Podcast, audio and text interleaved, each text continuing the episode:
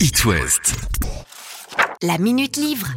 Salut à tous et bon week-end. Oui, j'ai lu pour vous cet été Les enfants sont rois, signé Delphine de Vigan.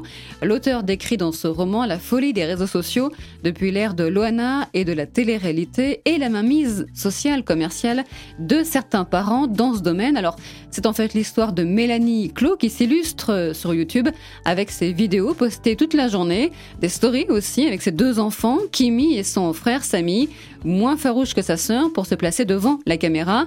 Alors, c'est un jeu au début pour les enfants, mais au fil des postes de la maman, la famille Dior se professionnalise avec sa chaîne Happy Récré et elle devient très très très regardée, trop, hein, les enfants deviennent malgré eux des stars et se retrouvent être la cible de critiques à l'école, tous les jouets des marques accumulées dans la chambre ne suffisent plus à les contenter, surtout Kim, et un jour d'ailleurs elle disparaît, et c'est Clara Roussel, une jeune policière à qui rien n'échappe dans les PV, qui va s'occuper de l'affaire.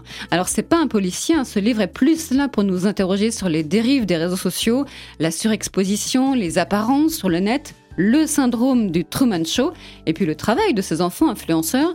Je ne peux pas vous en dire plus sans dévoiler la fin du livre, mais pour tous les parents qui affichent leur progéniture, alors plus ou moins, sur la toile, eh bien c'est un livre que je vous conseille. Les enfants sont rois aux éditions Gallimard et c'est signé Delphine de Vigan. La Minute Livre. À retrouver en podcast sur itwest.com.